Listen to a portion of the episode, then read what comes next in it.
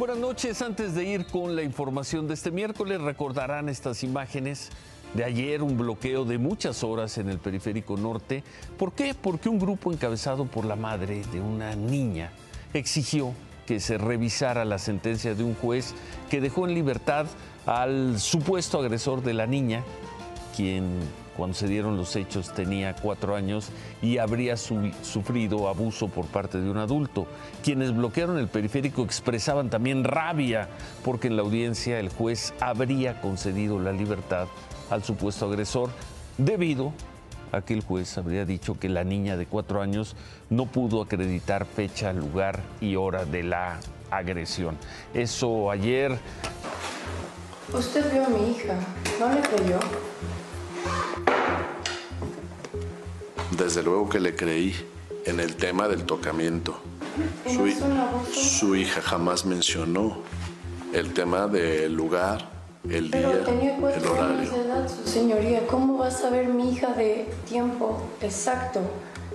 O sea, la, la capacidad de una niña de cuatro años de edad, ¿cómo la va a saber ella?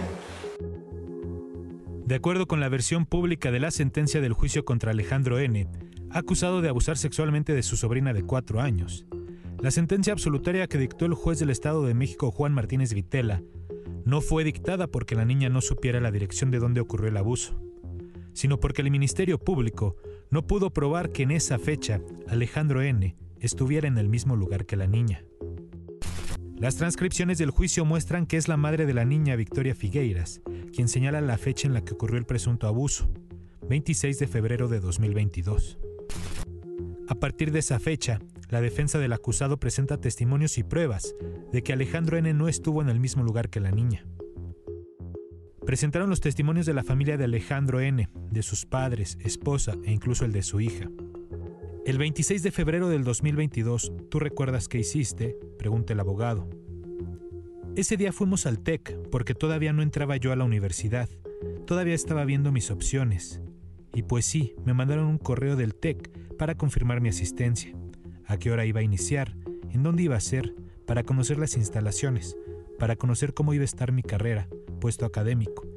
Entonces, pues fuimos al TEC, después de ahí nos fuimos por un helado. Esto contestó la hija del acusado.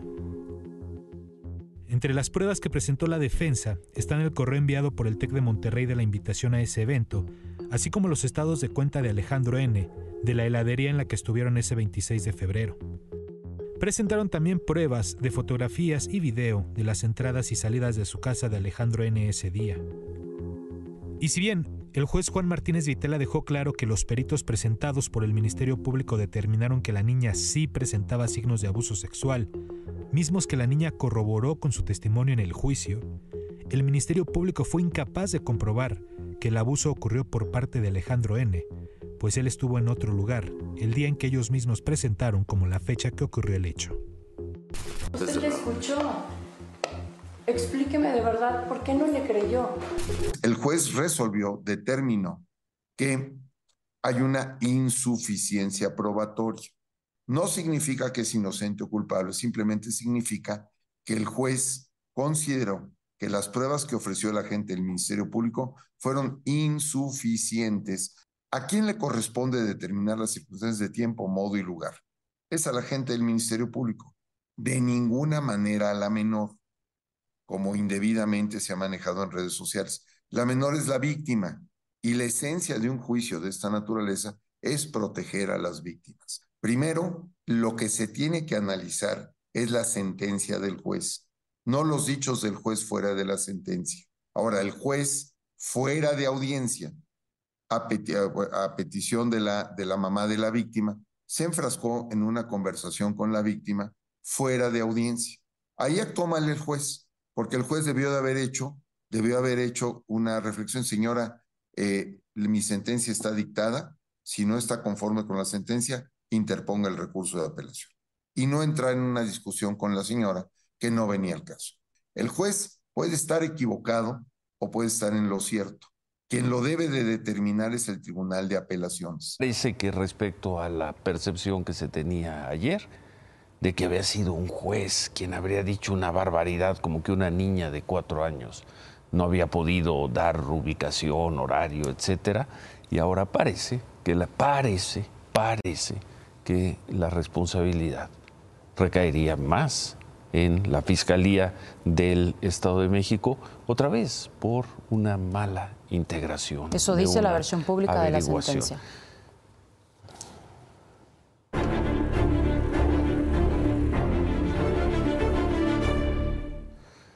En Marabatío, Michoacán, familiares y amigos le dieron sepultura a Armando Pérez, el precandidato del PAN a la alcaldía de ese municipio asesinado hace un par de días.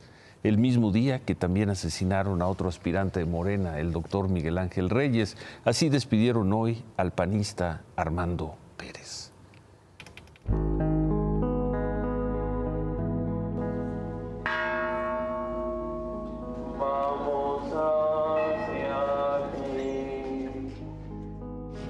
Cortejo fúnebre de Armando recorrió diversas calles de Marabatío, localidad de la que aspiraba a ser presidente municipal. Señalaba que quería trabajar por su comunidad y el desarrollo de la localidad.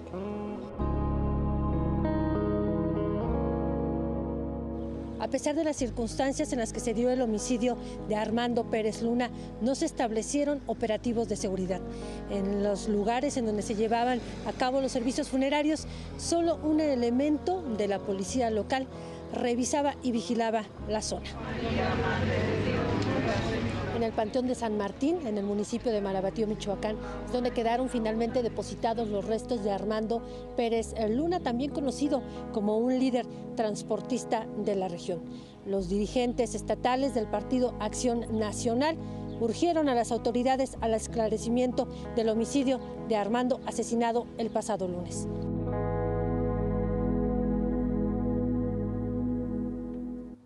Los funerales del señor Miguel Ángel Reyes, quien buscaba ser candidato del PAN, fueron privados. Sobre estos dos asesinatos, hoy le preguntaron al fiscal de Michoacán, Adrián López. Él confirmó que hay indicios de quién podría estar detrás pues, de estos dos crímenes. Todo parece indicar que en efecto eh, se trató de la intromisión de los intereses de los grupos criminales para quitarse del medio a los posibles candidatos. ¿Hay alguno, algún este cártel que este, este, se está atribuyendo esta situación? Se hablaba de un personaje. Yo no he escuchado eh, que algún grupo criminal de manera, eh, digamos, eh, por, por, su lado, por su, por su cuenta, se hayan atribuido como reivindicando estos ataques. Nosotros los, lo que identificamos son sujetos integrantes de, bandas de delincuentes que tienen intereses eh, en la región para mantener el control territorial y someter a la población y poder hacer, eh, realizar sus actividades delincuenciales. ¿Así? ¿Ah, a ver, vamos a escuchar la parte final de esto eh, que dijo el fiscal Adrián López. ¿Así? Nosotros los, lo que identificamos son sujetos integrantes de, bandas de delincuentes que tienen intereses eh, en la región para mantener el control territorial y someter a la población y poder hacer, eh, realizar sus actividades delincuenciales. Sujetos que integran bandas para controlar territorio y someter a la población, lo que nosotros venimos diciendo desde hace varias semanas. Y en esos territorios que por lo visto sí controlan los grupos criminales o donde tienen una fuerte presencia de intimidación, de coerción sobre la población, en esos lugares se van a llevar a cabo elecciones libres.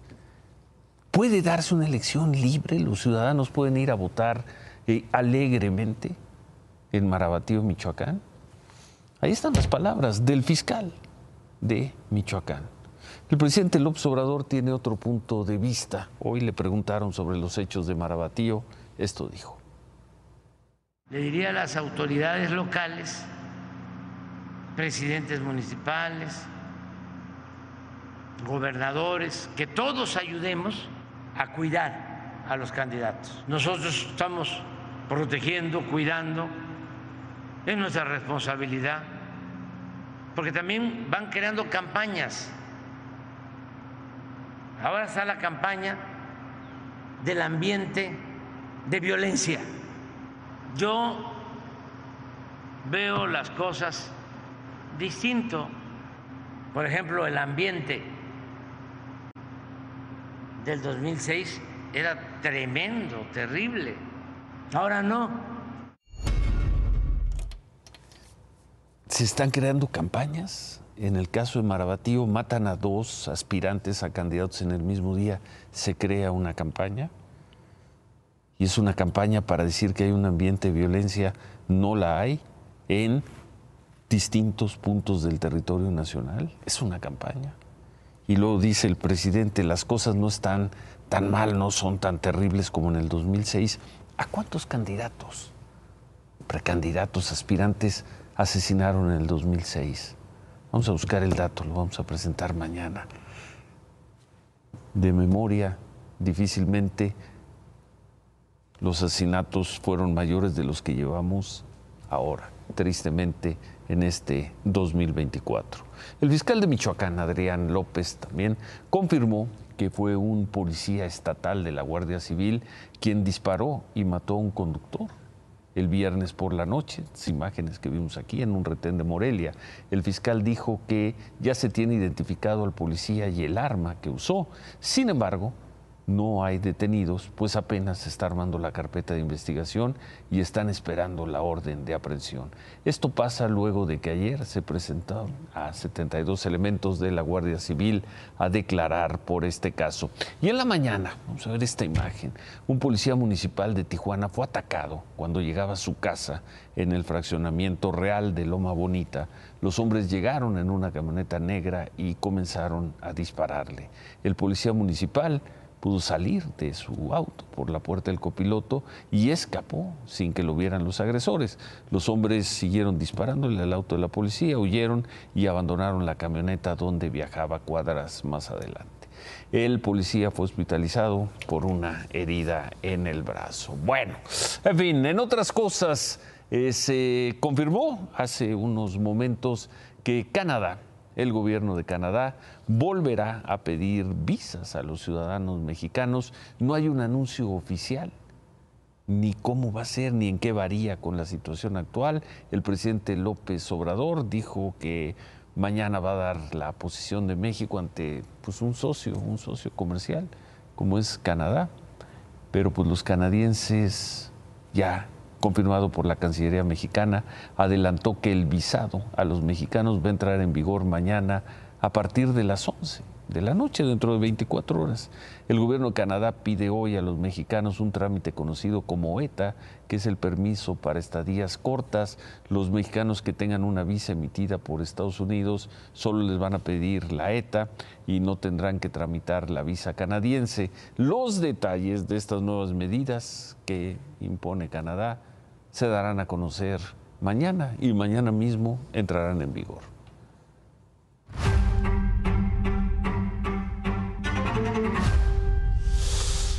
Bueno, y el que se llevó el día, el penúltimo día de este periodo de intercampañas fue el gobernador de Jalisco, Enrique Alfaro. Hoy dio una larga entrevista al programa Directo 24 de Guadalajara. Ahí fue muy crítico con su partido, Movimiento Ciudadano, por las decisiones que han tomado en los últimos, pues en las últimas semanas, en los últimos meses. Así lo dijo el emesista, gobernador de Jalisco, Enrique Alfaro. Lo que pasó en Movimiento Ciudadano a nivel nacional fue de veras terrible, lamentable, eh, y a mí inclusive me generó hasta vergüenza eh, todo lo que nos pasó. Lo dije por convicción, lo dije entonces, las cosas no iban bien, no se estaban haciendo bien no se hicieron bien, desde mi punto de vista, y todo lo que se ha construido en torno a ese modelo y esa apuesta política, pues yo no tengo ninguna identidad con ello. Yo no soy fosfofoso, yo no soy lo nuevo, yo no soy arráncate compadre, yo no soy nada de eso, yo soy un político serio, soy un político profesional. Enrique Alfaro dijo que Jorge Álvarez Maínez es su amigo y le parece un tipo serio, pero que lo que se ha construido en torno al proyecto presidencial de Movimiento Ciudadano es totalmente contrario a lo que él defendió. Álvarez Maínez informó que su arranque de campaña será en Jalisco, en Lagos de Moreno, En un principio había dicho que comenzaría en Sonora. Hoy su equipo informó que el primer evento va a ser el viernes 7 de la noche en Lagos de Moreno. El sábado estará en Hermosillo y el domingo en Monterrey. Claudia Sheinbaum estuvo con integrantes del Club de Industriales, habló sobre inversión, sobre el papel de los empresarios para garantizar una mejor calidad de vida y volvió a hablar de seguridad. ¿Qué más hace falta? Seguirle dando atención a los jóvenes de nuestro país y también avanzar pues en la cero impunidad a través de distintos mecanismos. Esa es mi visión de la seguridad y no es mano dura, no es eh, guerra, no, es justicia. Es que el sistema de justicia en nuestro país funcione y que el sistema de la guardia, de las policías, de la procuración de justicia y del poder judicial operen adecuadamente. Xochitl Gálvez no tuvo eventos públicos, grabó videos para sus redes sociales. Hola, ¿qué tal? ¿Cómo están? Pues ha sido un día de grabaciones. Seguimos preparando ya lo que viene. Falta un día y medio. Vamos con todo. Y bueno, hicimos varios productos inclusive para TikTok. ¿Se acuerdan de las cadenas? Pues hay, hay un TikTok donde cuento la historia. Cuento la historia de la Casa Gris Cuento la historia de Sochita. ¿Se acuerdan del famoso Fírmale? Que me llevó a juntar un millón de firmas. Pues también fue parte de los recuerdos hoy aquí. En fin, prepárense porque viene una gran, gran campaña. Lo mío, lo mío es la calle. Pues la veremos, los veremos. En 25 horas y 12 minutos comienzan las campañas.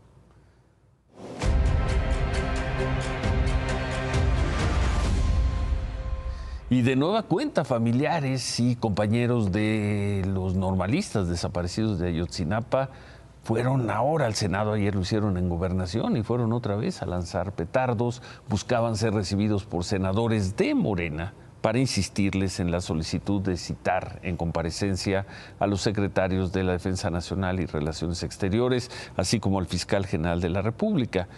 Como no lo recibían, hicieron esto.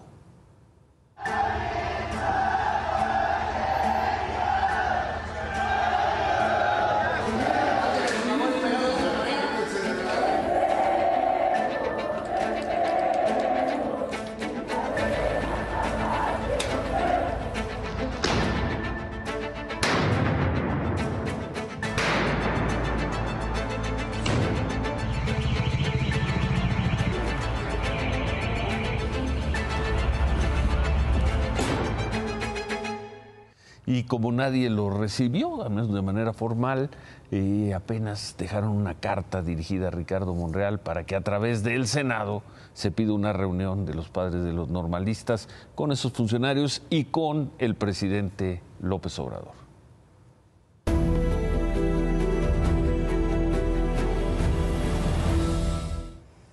El río Grijalva, el más importante del sureste, tiene niveles preocupantes, pero a diferencia de lo que hemos registrado en otros puntos del país, esto no se debe a la sequía. Así se ve a la altura de Chiapa de Corzo hoy.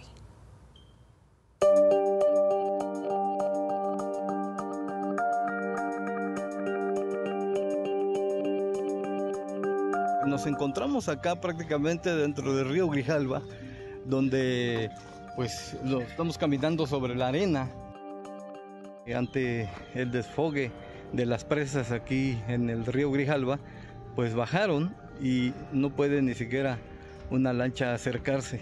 El bajo nivel del agua es impresionante. Ha provocado que los lancheros pues no puedan llevar a cabo sus recorridos sobre el cañón de sumidero e incluso pues algunos han preferido bajar 300 metros para poder embarcar a las personas o a los turistas que están arribando aquí a Chiapa de Corzo. Ya van dos ocasiones que baja el nivel, no podemos trabajar y eso afecta precisamente a todo lo que es el sector turismo porque no tenemos ninguna información con anticipación. Se ha mencionado de que la cabecera municipal de Chapa de Corzo pues no tiene el servicio de agua entubada. Hay tres cárcamos que bombean, pero eso no están trabajando hasta este momento.